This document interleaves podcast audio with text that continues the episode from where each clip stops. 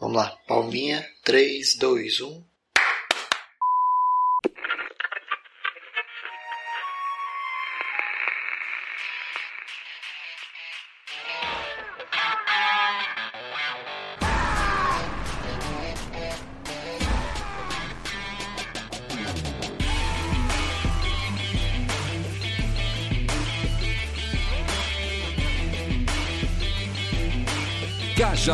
Cast. Cajadada Cast. Cosmovisão cristã para o seu dia a dia.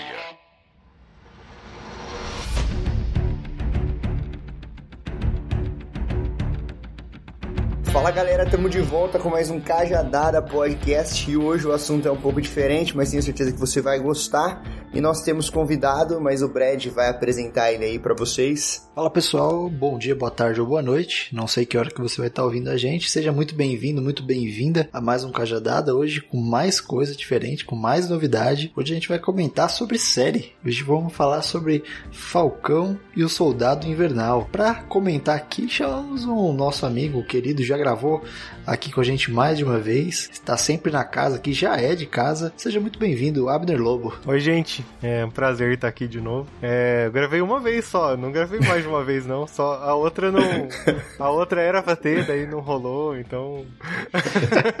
Mas tô, tô aí. Só, é, isso aí é importante de lembrar porque eu tô em débito aí com o Abner já faz tempo. E se agora a partir desse pode ser que saia o outro. Depois a gente pode até contar do que que é o outro, mas se prepara aí, ajusta seus fones de ouvido e vamos por mais um Cajadada Podcast.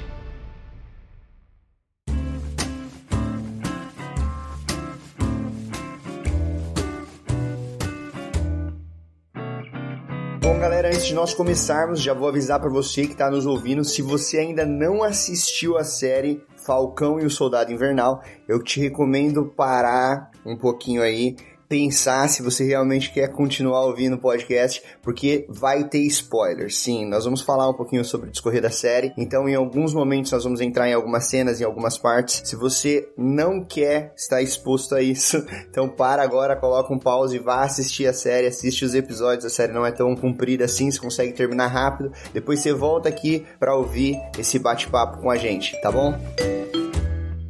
O Steve acreditava em você. Confiava em você. Por que desistiu do escudo?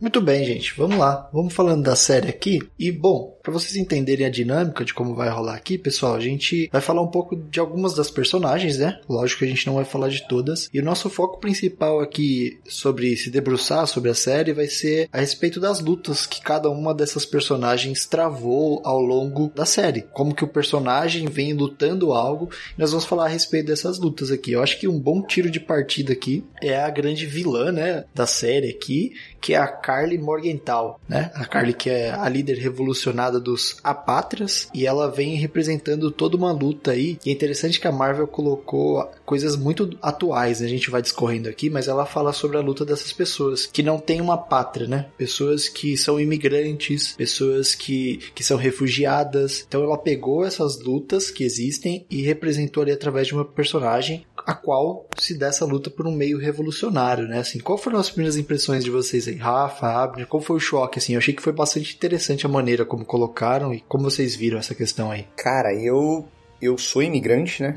Eu moro aqui nos Estados Unidos tem pouco mais de cinco anos. Esse é um dos temas que a gente diariamente conversa, debate, fala sobre movimentos e desdobramentos políticos a respeito dos imigrantes, dos refugiados. Cara, a princípio, quando eles começaram a abordar isso, quando a Marvel colocou esse assunto aí, esse bate-bola, eu achei incrível, porque mostrou realmente o, o drama que é e às vezes como que uma visão, vamos dizer assim, um pouco bagunçada do que é isso, de como isso se desdobra, às vezes pode fazer com que a sua luta ela perda a legitimidade, né? E aí você consegue ver que é um pouco complicado. Como a gente mesmo disse, existem lutas e formas de lutar. Eu vou falar um pouco, puxando um pouco de sardinha, não, não pra Carly, não pelos atos, vamos dizer assim, que ela cometeu, mas às vezes o imigrante ele não tem tanta voz. É preciso com que ele faça um certo movimento, com que ele planeje algo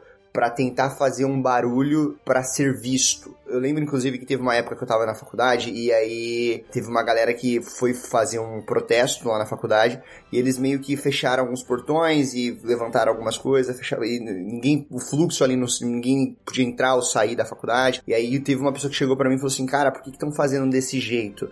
Por que, que o pessoal não vai, não tenta dialogar? Eu falei, cara, só que se eles não fizerem assim, não tem como eles dialogar, eles não têm espaço para dialogar. Não existe uma ponte de diálogo, eles precisam iniciar de alguma forma. E para que eles sejam vistos, eles precisam começar a incomodar. Então, tipo, é um, é um assunto que eu achei muito bacana e um, assim, um bate-bola, assim, que dá pano pra manga aí pra conversar. Eu achei, tipo, Primeiro, na verdade, eu não sabia nem quem era a Carly Morgenthau, né? Nem no quadrinho, nem quem era o Carl, não sei o que lá, o tal do Morgenthau, não sei o que. Aí eu, tipo, fui, fui acompanhando e para mim eu tô com uma impressão que a, a Marvel tá com umas ideias muito mais maduras, sabe? De abordar as séries. Não é só, ah, vamos falar de super-herói, vamos só colocar alguém com poder ali, ou alguém que vem de fora do planeta, né, vem do espaço para fazer alguma coisa. Não, eles estão tentando colocar alguns assuntos ali, tipo, que precisam ser falados, né? E daí, quando eles começaram a falar ali de, de pessoas que perderam a, a pátria ali, perderam a sua casa, né, onde, tipo,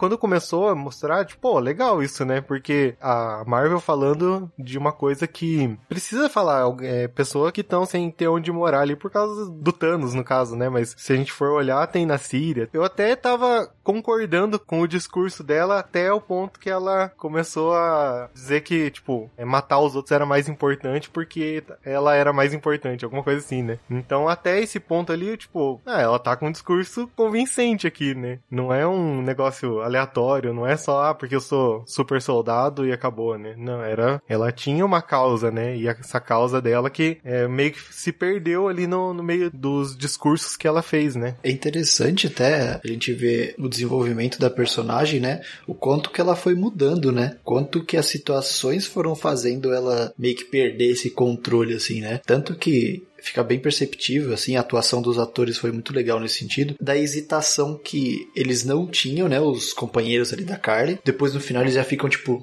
poxa, será que é isso mesmo, né? Eles ficam se questionando. Ela chega a pressionar numa cena ou outra, tipo assim, um só povo, né? Aí eles, tipo, não respondem, e ela dá uma cobrada, eles, não, é, é um só mundo. Uhum. Então, rola bastante disso, assim, da gente observar que foi o tanto que ela foi oprimida, né?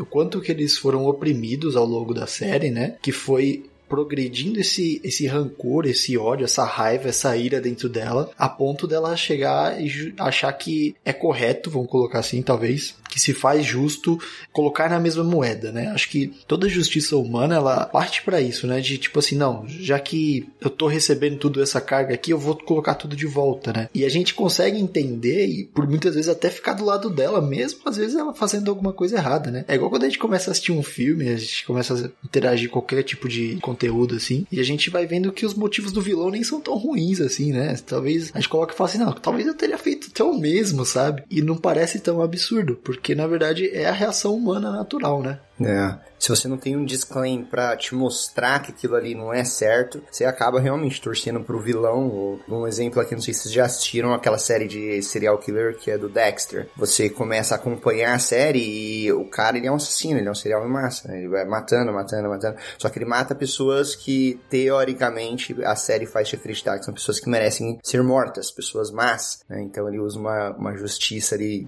pessoal e, e vai matando eles. Teve temporada que eu falei, mano, não prende ele, vai, foge, escapa. Você torce pro cara, velho. Você começa a dizer assim, o poder, né, que o, que o cinema tem de acabar te manipulando de certa forma, de você se apegar a um personagem. E é muito interessante, que nem a mensagem que a Carly usava, né? One world, one people, tipo, é, somos um só, cara. Nossa briga é uma só. Somos um só povo, sabe? Você vê que isso pode ser usado como massa de manobra até mesmo para praticar maldade. A galera olhando, ah, não, é legítimo, cara, a gente tá lutando por uma causa maior. Que ela sempre jogava essa, né? Ela, não, gente, é uma coisa maior. Se a gente morrer, it's ok, não tem problema. A, a nossa luta não para se nós morrermos. Vamos continuar. Então é uma coisa que é, é algo bem complicado. É uma narrativa muito perigosa, né? Se a gente não observar realmente o desdobramento do movimento no início e, e ver até onde isso pode rolar,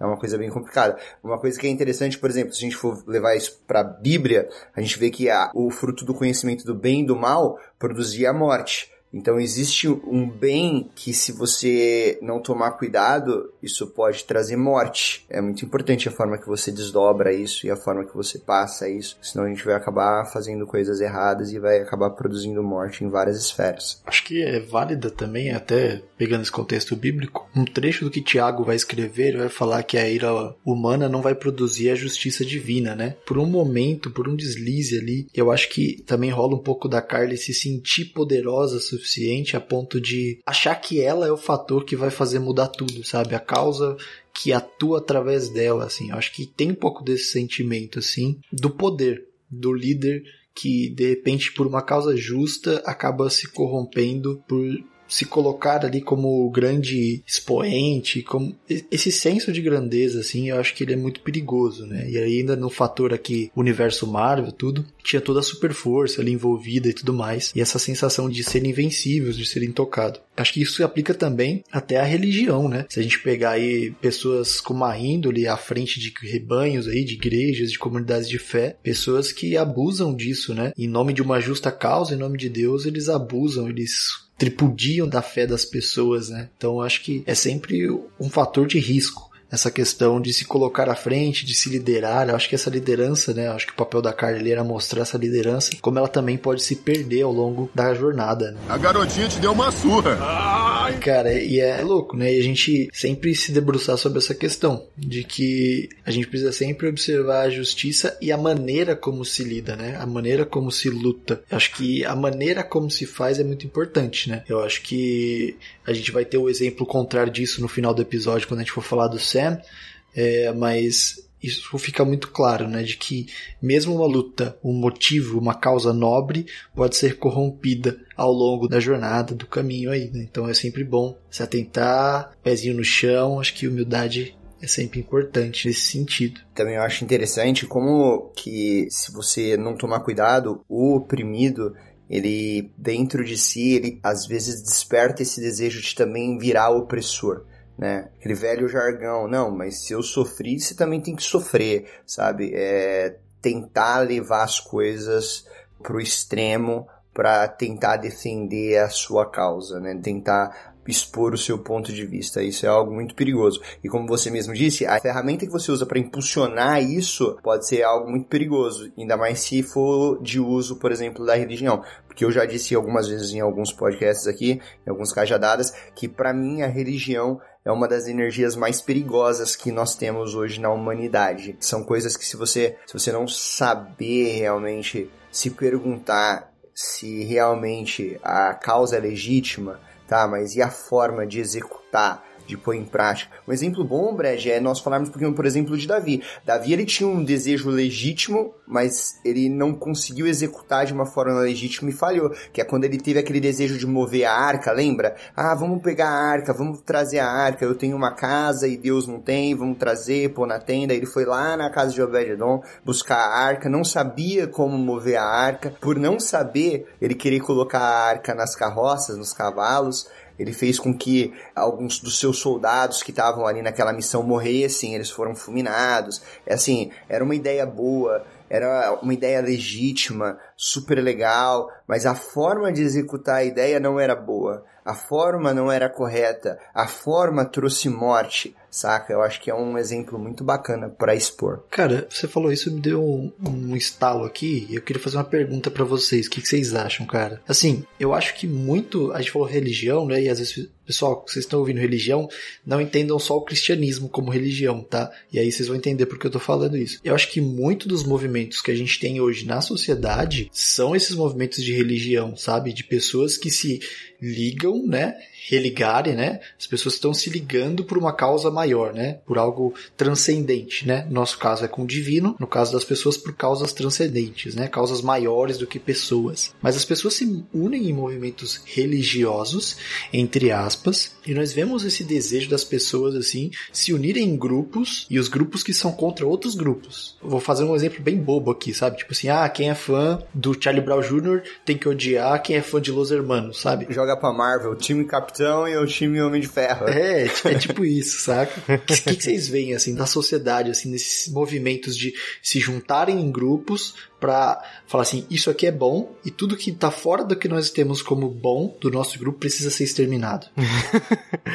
então, não tem como não pensar, tipo, que nessa questão de religião, assim, né? E não pensar, sei lá, politicamente, porque a gente vê pessoas falando de Brasil, né? Claro que nos Estados Unidos também, mas as pessoas, tipo, apoiavam um governo que idolatrava o governo, não sei o quê. Aí, ah, não, tem que tirar esse governo, não sei o quê. Aí as pessoas continuam idolatrando o governante que tá, e tem que idolatrar, porque não sei o que, só que elas não assumem que estão idolatrando, entre aspas, né? Nenhum dos dois lados. E só que virou um culto a, a pessoas, né? E, tipo, eu acho que essa, quando vai para esse extremismo, assim, para qualquer coisa, não só para política eu, eu, citei aqui, né? Não, só por citar, não, não queria trazer polêmica aqui no no, no Cajadada, mas mas isso vai para time de futebol, vai para Marvel e DC. Então é sempre acaba virando uma religião, por quê? Porque eu encontro aquela pessoa que fala a mesma língua que eu. Ah, eu gosto aqui do Superman, então eu não posso gostar do Capitão América. Ah, porque é um Capitão América negro. Ah, porque é o Superman negro, então eu não posso, eu tenho que militar, porque o que eu fui apresentado é sempre aquele padrão de sempre, não posso mudar, né? Vai dando sempre esses extremos e eu canso, assim, sabe, de, de tudo, assim. Eu até fujo um pouco, ando meio ausente ultimamente do, do Twitter, por, até por causa dessas coisas, porque cansa demais. Twitter, a terra da treta.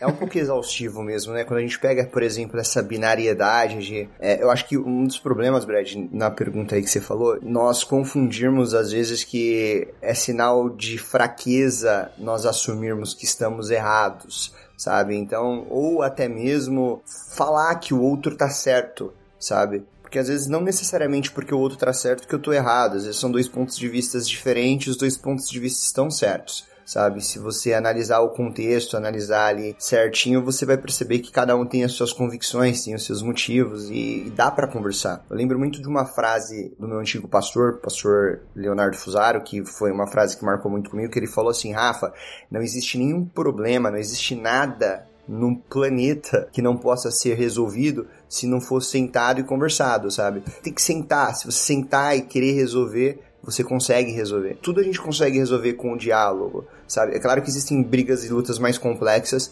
que é preciso existir uma mente aberta, precisa existir um processo de desconstrução, né? Que a gente sabe, que a gente vive falando que nós estamos sim em desconstrução, porque nós somos pessoas que somos racistas em desconstrução, machistas em desconstrução, que crescemos dentro de uma sociedade estruturalmente errada, que nós estamos tentando nos consertar e nos acertar mas acho muito importante é a gente perder um pouco dessa binariedade e tentar entender, ouvir o outro, sabe? Não ouvir o outro já falando assim, ah, você tá errado. Porque é assim que faz, né? Tipo, ah, vou ouvir, mas você tá errado. Não, escuta o ponto de vista, né? Eu gosto muito de você pensar assim, cara, se você fosse o outro, você ia pensar que nem ele. Porque o que ele experienciou, você não experienciou. O que ele viveu, você não viveu. As convicções dele, que ele criou, a cosmovisão dele, é, é, o jeito que ele viveu. Foram as experiências dele que levou ele a ser assim. Então, se você tivesse vivenciado o que ele vivenciou, você tomaria as mesmas decisões. Então, antes de você querer julgar, querer apertar a pessoa, tenta ouvir um pouquinho, entender o contexto, ver o background, entender realmente que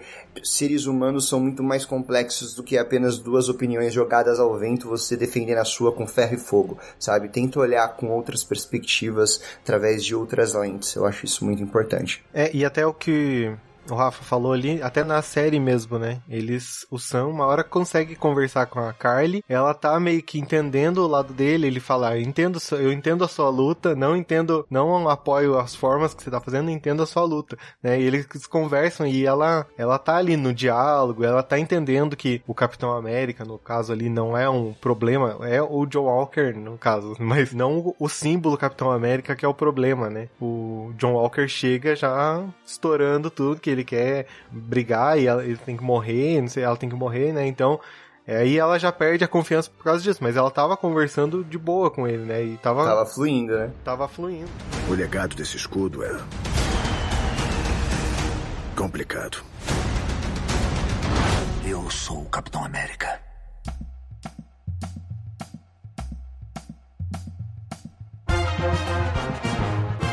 Cara, já que você entrou no John Walker, vamos entrar nele. Eu já vou falar assim que eu. Assim, o cara ele foi, sofreu até hater no, no, nas redes sociais dele, porque ninguém gostou dele. Inclusive eu não gostei. não gostei dele como Capitão América também. Quer dizer que é um bom ator, né? É igual o Joffrey do Game of Thrones, que era, tipo, era odiado, né? Então, quando o ator é odiado, assim, nas redes sociais, quer dizer que é um bom ator, né? Não, atuação fantástica. Assim, ele representou bem, né? Eu até o ódio dele em alguns momentos. É brincadeira. Não, ele encena muito bem, atua muito bem. Esse disclaimer que você falou, assim, dessa cena, cara, essa cena é a cena, assim, que foi mais impactante porque a gente vê o Sam, ele se mostrando como o verdadeiro Capitão América, né? Sendo diplomata, conversando, tentando partir para um lado de paz, tentando igual, né? Na, na, nossa língua, vamos igual aqui a treta. John Walker entra querendo arregaçar, que é aquele cara que ele eu tô certo, você tá errado, você fez errado, merece ser punido, que é muito. Já vou jogar também pra política. O Abner começou, puxou a bola, abriu a porta, eu vou falar também. É muito o que a gente vê muita gente aí no Brasil hoje assim, né? Não, porque você não tem que ficar quieto, vamos pegar arma, vamos pra rua, tem que calar a boca, nananã, nós estamos certo, sabe? Não existe diálogo, cara, sabe? Quer chegar na voadora, mano. já, já entrando em John Walker aqui, a primeira coisa, eu não sei vocês, mas eu acho que a Marvel fez de propósito, colocando aquele capacete folgado na cabeça dele já para mostrar que não era o lugar dele. A primeira cena que mostra ele com o Capitão, ele tá com o capacete meio folgadinho assim, parece o seu Frederiksen usando o capacete do Capitão América. Sim.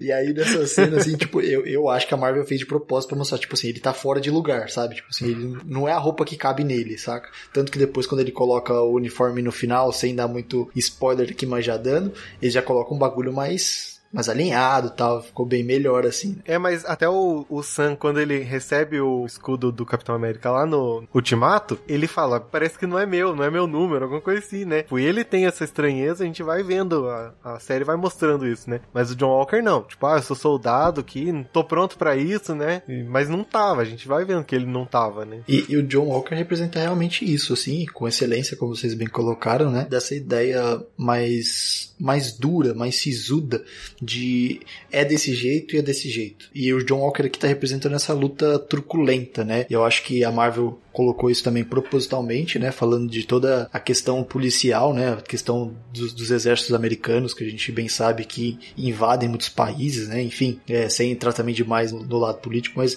o John Walker representa tudo isso, né? Ele chega a falar que no Afeganistão ele fez coisas de que ele não se orgulha, né? Ou seja, eles pintam ali um, uma bandeira branca e vermelha, né? E azul, das cores do, dos Estados Unidos da América, para falar que aquilo é bom, que aquilo é válido, mas eles validam aquilo com truculência, com violência né? Colocando goela abaixo, né? E aqui é interessante a gente fazer esse paralelo, que assim, que para quem tá dentro dessa ideia, tá tudo certo, não vai ter problema. E é uma coisa que eu vejo muita gente aqui, por exemplo, falando, né? Quando fala assim, ah, a ditadura militar era boa. Era boa porque você era visto como uma pessoa boa ali. Se você tivesse qualquer ideiazinha que não fosse boa para quem tava à frente, você, você tomava porrada de graça. Então, tipo assim, Sim. isso não é justiça, né? Isso é violência, isso é insanidade, isso é desejo de ser o dono de da verdade absoluta. Eu acho que o John Walker representou tudo isso e de uma maneira muito obstinada, assim, né, em colocar essa justiça dele, né? Depois a gente pode falar da reviravolta, mas o, a inicial é a respeito disso, assim. É, é um complicado, porque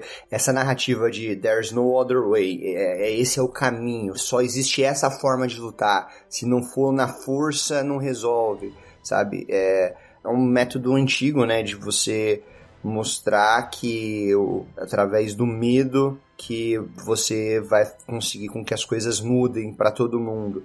E às vezes as pessoas levadas por medo mesmo. Elas acabam abraçando esse tipo de discurso, não por medo do cara que tá na frente oprimir elas, não, mas por medo às vezes de uma mudança, por medo às vezes de algo que tá acontecendo no cenário e ela não tem poder para controlar. Aí quando você pega uma figura que tem uma expressão tão assim, vamos dizer, agressiva, sabe, com um perfil que mostra uma força, mesmo que ilusória, ela fala assim, não, porque esse nos representa, esse cara aí ele vai mudar, sabe? Eu acho que é uma coisa que não vem de agora, né? É uma narrativa já antiga que é, os imperadores já usavam essa narrativa, né? As pessoas que elas elas estavam do lado do imperador, elas nem sempre achavam que ele era o melhor do mundo, mas achavam que ele era o mais forte para liderar na época, sabe? Então a gente tem que tomar muito cuidado com isso para a gente não entende o que está acontecendo, não entende as desarticulações dos movimentos que estão ao nosso redor, tentar buscar informação, tenta entender melhor, para, sai um pouco da cena, tenta entender através de outros pontos de vista se realmente essa forma é a melhor forma para executar um plano, para fazer alguma coisa, se o plano realmente vai beneficiar da forma que foi colocado, que vai beneficiar, sabe? Se a representatividade dessa liderança realmente é o que diz ser, sabe? Eu acho que isso é muito importante, que mostra aí um, um John Walker eh, às cegas, com uma brutalidade monstra, tentando a ferro e fogo fazer o que aos olhos dele é certo, que se vê quando matam ali o companheiro dele, né, já outro spoiler aqui, que quando matam ele, ele fica, meu, ele fica assim, meu, vou te matar, velho, você é louco, você matou meu melhor amigo, o cara tava comigo na guerra. Ali em algum momento você fala assim, pô, o cara não tá tão errado de ficar bravo, eu não tiro o direito dele de estar bravo, de ficar chateado, de ficar angustiado, de ter vontade de matar o fulano. Mas aí a partir do momento que ele vai e mata, aí você já fala assim, poxa, mas é, não precisava ter respondido assim dessa forma. Ele tá no direito de ficar chateado, ele tá no direito, tem todos os direitos dele, mas ele não pode responder desse jeito. Internaliza isso e, e tenta lidar com seus gigantes. Vou dar um conselho para vocês. Fiquem bem longe do meu caminho. Não queremos que mais ninguém se machuque. Vocês acham que se a gente fosse falar assim, meio que como o Rafa falou ali de que era o Capitão América que, tipo, eles queriam, o governo queria, que a sociedade meio que queria, mesmo indo contra ele, né? Se a gente fosse trazer meio pra questão bíblica ali, ia ser um, como se fosse o Saul, né? O Saul que o povo queria, mas não era que era o certo, né? E daí, tipo, era forte, era não sei o que, né? O Rafa tava falando e fiquei pensando isso, porque o John Walker ali no começo era o que o povo queria. Mas daí começou a desandar tudo, porque começou a fazer um monte de coisa errada até chegar ao ponto de matar, né? Que ali foi a, o declínio dele, né? Total, assim. Eu acho bastante interessante essa analogia com Saul. E é interessante a gente também comentar que ele só foi deposto do cargo por causa da repercussão na mídia, né? Porque se tivesse matado na miúda, tipo, uhum. acho que ia ficar. Ah, não. não ia acontecer nada. Na verdade, é o que eles queriam, né? Não eles queriam nada. que matasse a Carla e todo o grupo. Eles só não queriam que isso fosse exposto na mídia, né? Acho que a grande questão aqui dos governantes é que eles não queriam que fosse parar no ventilador, né? Mas, de uma maneira geral, era isso. É, isso, tipo, é uma coisa que a Marvel trouxe muito bem, que é uma coisa atual, né? Tipo, todo mundo tem um celular no bolso ali e se você matar alguém ali, todo mundo vai estar tá filmando ao redor, né? De você. Então você vai fazer bem na surdina ali, para não fazer, não tô falando pra ninguém fazer, mas ou vai fazer bem na surdina ali, ou todo mundo vai estar tá vendo, né? E foi o que aconteceu com o John Walker, né? Eu acho que entra aqui na questão do John Walker até um pouco da questão de como funciona o cancelamento em massa, né? Pelas redes, etc, né? Porque uma grande questão que envolve é o que? Cara, a gente precisa parar e analisar, tipo assim, erro todo mundo comete. E eu acho que isso é, é fato, tem nem muito o que pensar a respeito disso. É claro que alguns erros são um pouco piores, outros mais toleráveis, mas todo mundo tá passível de ser errado. Só que qualquer erro que hoje se torna público, não a gente que é um bando de Zé Ninguém gravando um podcast, mas no caso de pessoas aí famosas, pessoas, celebridades, pessoas conhecidas, autoridades, assim sucessivamente, há uma expectativa de só se espera cair ali, só se espera um deslize, né? Acho que a gente vive um momento muito disso, de ultra exposição nas redes, né? E de como a gente lida com tudo isso, né? A gente simplesmente cancela, igual o governo fez, ou a gente tentaria promover uma resolução, né? Uma resolução correta. Pô, cara, você errou, mas vamos seguir outro caminho, vamos recondicionar, vamos, o que, que a gente vai fazer, né? Eu acho que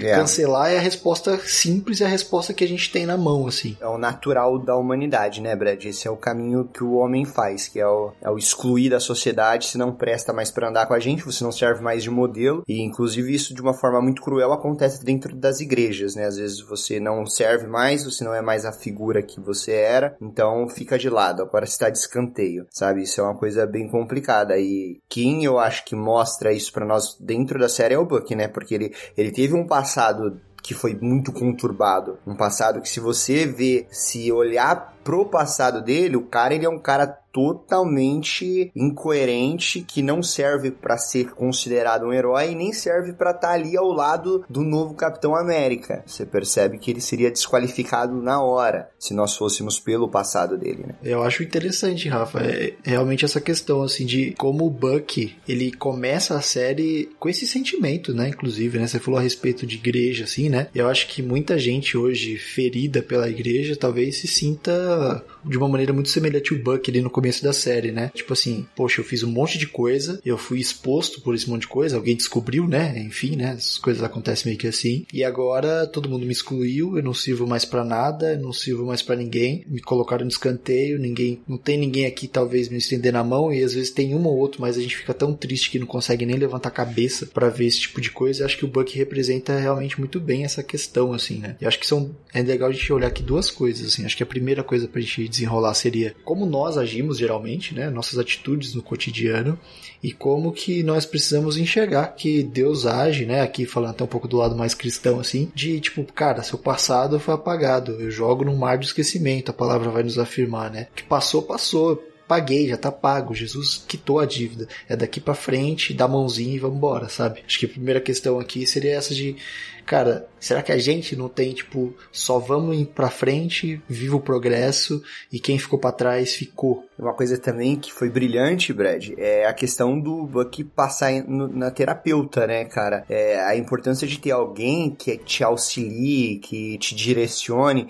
isso é importante. Esperado, por exemplo, da figura da liderança, de instruir, de orientar, de mostrar, cara, seu passado, como você mesmo disse, foi lançado no mar do esquecimento, velho. É, Deus fala, cara, é assim como o Oriente está longe do Ocidente, assim é os seus pecados, eles estão longe de você, e deles eu não mais me lembro. Então é importante ter uma liderança que saiba trazer as pessoas para perto e mostrar isso para elas. Falar, cara, é assim, eu sei que vai existir esse processo de cura, esse processo que você vai precisar olhar para a ferida e esperar isso cicatrizar melhor, mas saiba que isso não te define, isso não vai mudar quem você é. Você é filho de Deus, você é nova criatura, sabe? Tem uma liderança que te instrua, uma liderança que te direcione, uma liderança que fale que seu passado não vai te definir em nada, cara. É, é vida nova, vida que segue. E ter amigos como Sam, que te traz, né? Que te, te impulsionam pra frente, que nem tocam no assunto que passou, sabe? Muitas pessoas nesse processo de cura, nesse processo de aconselhamento, às vezes as pessoas que estão de lado, elas acabam querendo falar, ah, lembra disso, né? não traz isso à lembrança, esquece, cara. O que passou, passou, vida que segue, vamos tentar seguir, construir novas histórias, sabe? Eu acho que isso é, é, é muito importante e o Buck mostrou isso para nós, que ele conseguiu superar foi na terapeuta, e o final, cara, foi também de, de escorrer lágrima do olho quando ele terminou o livrinho dele, deixou lá pra terapeuta dele ler, sabe? E, e foi algo assim que realmente moveu muito, assim, mexeu muito comigo, porque você percebe que existiu um processo de uma cicatriz que estava aberta no início da série e de uma cicatriz que foi curada, que foi, sabe, foi finalizada ali no final da série. Foi como se ele falasse assim, bom, Agora nada mais me impede de continuar seguindo. Eu posso ser quem eu sou. O interessante do Buck é que ele ele olhou, ele teve que conviver com o passado dele, tipo, não só aceitar o passado dele, teve que entender para corrigir o passado dele, né? Tipo, ele teve que ir lá falar com o senhorzinho lá do filho dele que matou, ele teve que esse caderninho era todo para ele acertar a partir daqui minha vida é outra, né? Tipo, o que foi para trás ficou, mas tá tudo acertado, não, mesmo que ele tenha matado as pessoas, mesmo, só que tipo, o que tá para trás ficou, né? Daqui para frente é outra vida sem esse fardo de tá carregando, sei lá quantas mortes que ele causou, né? E na nossa vida tem que ser assim, né? A partir do momento que a gente se arrepende ali, tem que. É daqui pra frente. A gente vai, vai conviver com o que aconteceu? Vai conviver, mas não pode ser aquele peso, né? E, e é legal que a Marvel, claro que não conscientemente, não propositadamente, porque não tem nenhum tipo de fim cristão nisso, mas o interessante do Buck. Ah, não? o interessante do Buck é que é justamente isso, cara. É como se ele morresse pra velha vida, né? Tipo, apagou aquele Buck antes, né? Ele tem a lembrança daquilo, né? Igual a gente quando aceita Jesus. A gente lembra, mas a gente já não é mais aquilo, né? E é justamente esse, essa parada literal que acontece com ele, né? O soldado invernal acabou foi apagado ali e ali começa a, a vida nova do Buck. E o Rafa puxa um gancho interessante aí, já falando do Buck com o Sam, de como ao longo da série vai mostrando essa, essa cicatriz sendo curada, né? Sendo tratada até o final da série, onde ele tá super bem, né? A gente consegue ver sorrisos assim e a expressão toda do ator e tudo mais de alívio, de tranquilidade, né? O cara que só ficava encarando os outros, tudo, né? Tem algumas cenas que, que eles até falam assim: essa encarada dele é normal, né? Ele é desse jeito aí, né? E a gente vê que ele mudou aí, né? Povo de Wakanda teve também bastante influência nessas, nessa mudança dele, assim, mas é bastante legal, assim. Sangramos por esse país. Com ou sem escudo. Eu não vou deixar ninguém me dizer que não posso lutar por ele. E já puxando pro Sen aqui, o Sen que tá entrelaçado com tudo isso, né? Com todas as personagens que a gente falou aqui, né? Ele é o elo central de tudo isso. O Abner chegou a comentar de como ele tem uma cena que ele dialoga com a Carly, tentando trazer ela pro lado bom. Ele quase rola, né? Mas aí o, o John vem e caga tudo, né? Estraga a parada toda. Também como os diálogos entre o John também. E os diálogos com o Buck, né? Eu acho que o Sam, ele fez muito bem esse papel. E também, inclusive, com a Zaya também, né? Com uma das personagens e tal. Esse pacificador, né? Inclusive nos diálogos que ele tem com a Sharon, né? De sempre falar assim, não, eu vou dar um jeito, eu vou te ajudar, né? Eu vou te ajudar a voltar pro país, eu vou conversar com as pessoas. Acho que o Sam, ele, ele liga todas as personagens sendo esse elo de tentar trazer paz, tentando trazer ordem, tentando arrumar as coisas, assim, o tempo todo, com a família dele, com a irmã dele, né? Ele sempre se põe como cara que quer resolver as coisas de uma maneira correta. Eu acho que isso é muito interessante no personagem, assim. Isso, é, é, ele é o personagem da diplomacia, né, Brad? Você percebe que tudo ele quer resolver conversando, puxando, ah, não, isso aqui é eu fazer uma ligação, a gente tenta resolver desse jeito. Ah, não, vamos falar com fulano de tal. Então ele sempre mostra que o diálogo, a conversa, pode ser o caminho mais eficiente para a resolução de qualquer problema. Qualquer problema quer ele seja um problema extremo de, de superpoderes até o problema de você precisar de um dinheiro do banco, entendeu? É, tudo isso se resolve com diálogo, através da conversa. E mais uma vez, entra em, em como a gente precisa resgatar isso, né? Trazer isso à tona, de que é preciso nós abrirmos né, os nossos corações pro diálogo em todas as nossas lutas e em todas as esferas da nossa vida, sabe? É, o Sam, ele mostra todas as etapas que ele tava ali, ele não tava querendo o escudo, né? Porque não era, não era o número dele, não era o que ele queria, não, não servia para ele, tanto que ele dá o, o, escudo pro governo, né? E todas essas ceninhas vão mostrando que o Sam é, é, muito mais merecedor até que, se a gente for pensar, que o Steve, né? Porque ele tem atitudes tão honradas quanto o Steve, mas ele ele ainda acaba sendo melhor porque ele não é um super soldado, né? Então ele não tem a super força, e daí demonstra, mostra ali quando ele tem medo de morrer, porque ele pode morrer a qualquer hora, né? E eu acho que isso vai moldando, assim, o personagem muito melhor, sabe? Pra mostrar até chegar no ponto de ser o Capitão América, mais um spoiler aí, que o mundo atual precisa, né? Tipo, aí ele fala lá do Isaiah, né? Que ficou lá para trás, foi esquecido e todas as lutas que os negros sofreram e passaram, então o Sam vem com esse novo caminho, mostrando que é um caminho mais justo, que eu posso falar assim, né? É um começo, é um começo de uma grande mudança, né? Porque você ter um Capitão América preto era algo que aos olhos da galera que é ela é escrava de um padrão, como a gente viu no próprio filme. O Isaiah mesmo falando. Cara, eles não querem alguém como nós representando a América, sabe? Eles querem quem? Quer um, um, uma pessoa branca de olho azul, sabe? Um estereótipo muito mais parecido com o que sempre foi escolhido, sabe? E essa militância que a Marvel trouxe, que eu achei muito crucial, cara, principalmente pro tempo que nós estamos vivendo, foi também algo muito marcante, né? Que mostra como o Sam, mesmo tendo todos os motivos que nós poderíamos dizer assim, que poderia alicerçar uma revolta dele, né? Contra o governo, contra o povo, ele ainda preferiu lutar de forma legítima, honrável, com diálogo e sempre do lado do ser humano, do lado do fraco, da pessoa que precisa ser protegida. Isso foi algo que realmente impactou. Achei muito bacana, assim, esse cena, assim, né? Esse Capitão América necessário, né? Acho que, que interessante e a maneira como ele faz, assim, tipo, tem muito, voltando, né? O Abner vai, vai apertar de novo, assim, não é muito pro lado cristão, assim, né? O Sam, ele, ele é como se fosse o Martin Luther King ali, né? Sendo um pacificador na luta ali, ou até mesmo como Jesus, né?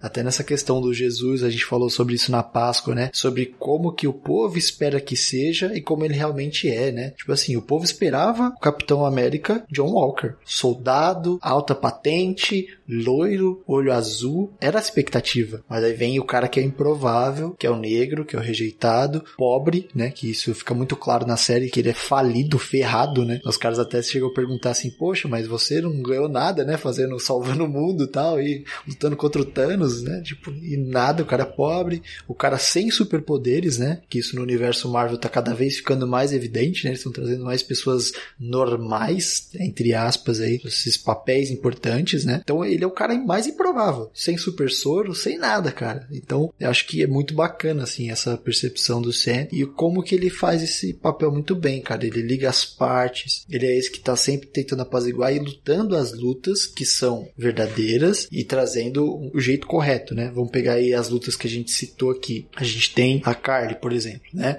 Lá no final, e aqui são alguns spoilers, lá no final ele vai dialogar com, com as lideranças mundiais a respeito disso, né? Da maneira correta, no papo, na conversa. O que John Walker deveria fazer foi o que ele fez, né? Ali ele, nem, ele não ia matar a Carly, né? No final ali, né? Não vou nem falar muito sobre a cena, mas enfim, ele não mataria a Carly, né? Ele não foi lá para matar ela, muito pelo contrário, né? Então, diferente do John Walker e diferente do Buck também, ele é o cara que se propunha a conversar, não se apegou ao passado. Inclusive, é interessante a gente lembrar aí uns passos atrás que o Sen ele aconselhava as pessoas da guerra, né? Do pós-guerra, que eram pessoas que tinham o sentimento semelhante ao do Buck, né? Pessoas abandonadas, pessoas largadas. Então o Sam ele vem representando isso. Inclusive, uma outra luta, né, que seria a do Azai aqui, ele fez o contrário, né? O Azai escolheu se calar. E ele não. Ele falou assim: não, eu vou ser o representante. Eu posso ser e eu vou ser. Eu vou usar da, do poder, né? Entre aspas aqui, da possibilidade de fala, do espaço de fala que eu tenho para colocar isso aqui em pauta. Acho muito interessante esse desenvolvimento da personagem que era só um, um ajudante do capitão, né? Do, do ajudante do Steve, para tudo isso que ele representou na série, assim, eu achei que ficou muito bem colocado.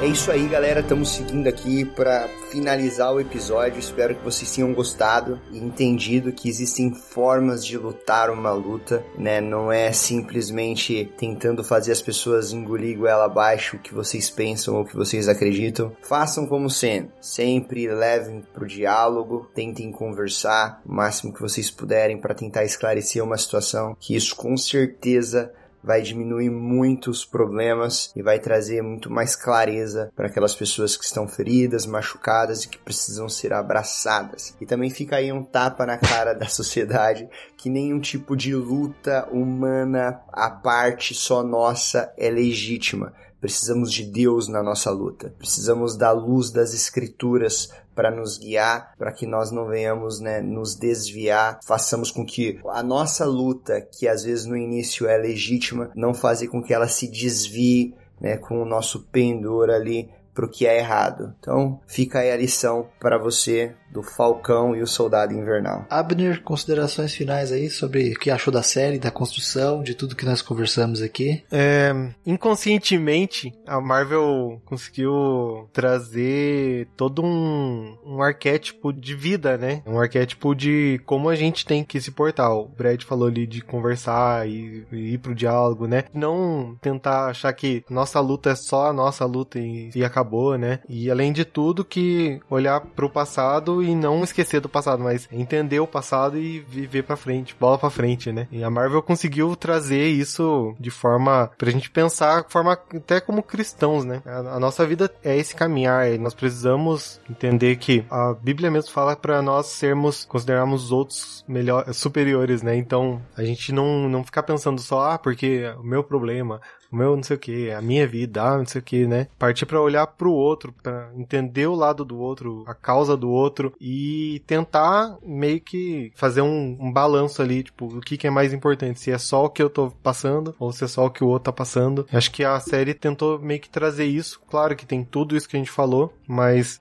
as entrelinhas ali ela acabou abordando esses assuntos. Muito bacana, cara. Eu acho que uma consideração final que eu considero interessante aqui é de colocar como que a Marvel, né, falando da, da indústria como um todo, né, se colocando aí um passo adiante, né, sobre trazer diálogo, trazer reflexão, né, sobre tudo isso que a gente acabou citando aqui, né, e como que a gente consegue enxergar os nossos valores de fé nas coisas como um todo, né, porque é reflexo da graça comum de Deus, né, que a gente possa sempre analisar tudo isso, sempre ponderar, sempre pensar pra gente progredir quanto seres humanos e principalmente quanto servos e servas de Jesus Cristo, né? E, bom, espero que você tenha gostado. A gente espera não ter entregado tanto spoiler assim. Tiveram alguns, mas nem tantos. Espero que você também tenha gostado da série. Não se esqueça de seguir a gente nas redes sociais, no cajadada.podcast e também compartilhar esse episódio com um amigo. Abner, deixa aí pra gente suas redes sociais, as redes sociais do Na Sala e assim sucessivamente, cara. É, vocês podem encontrar no Twitter ou no Instagram, é só procurar por Abner Lobo. E eu também tenho um podcast que todas as semanas a gente comenta um episódio de The Office. Por enquanto é só The Office, mas tem outros planos aí mais pra frente, que é o Na Sala Podcast. Tem bastante conteúdo já gravado. A gente tá com umas ideias pra comentar, uma, fazer umas uns comentários assim de, de séries também, da série inteira, né? Não só episódio por episódio, que é muita coisa. Mas você pode encontrar lá no, em todos os agregadores. É só procurar por Na Sala Podcast. Obrigado pelo convite. Que isso, cara. Nós nos sentimos honrados aqui com a sua participação. Muito obrigado. Obrigado você que nos ouviu. A gente se vê num próximo episódio. Obrigado, galera. Até mais. Até o próximo episódio de Caja Dada Podcast. Tchau, gente. Obrigado. Edição Noise Wise.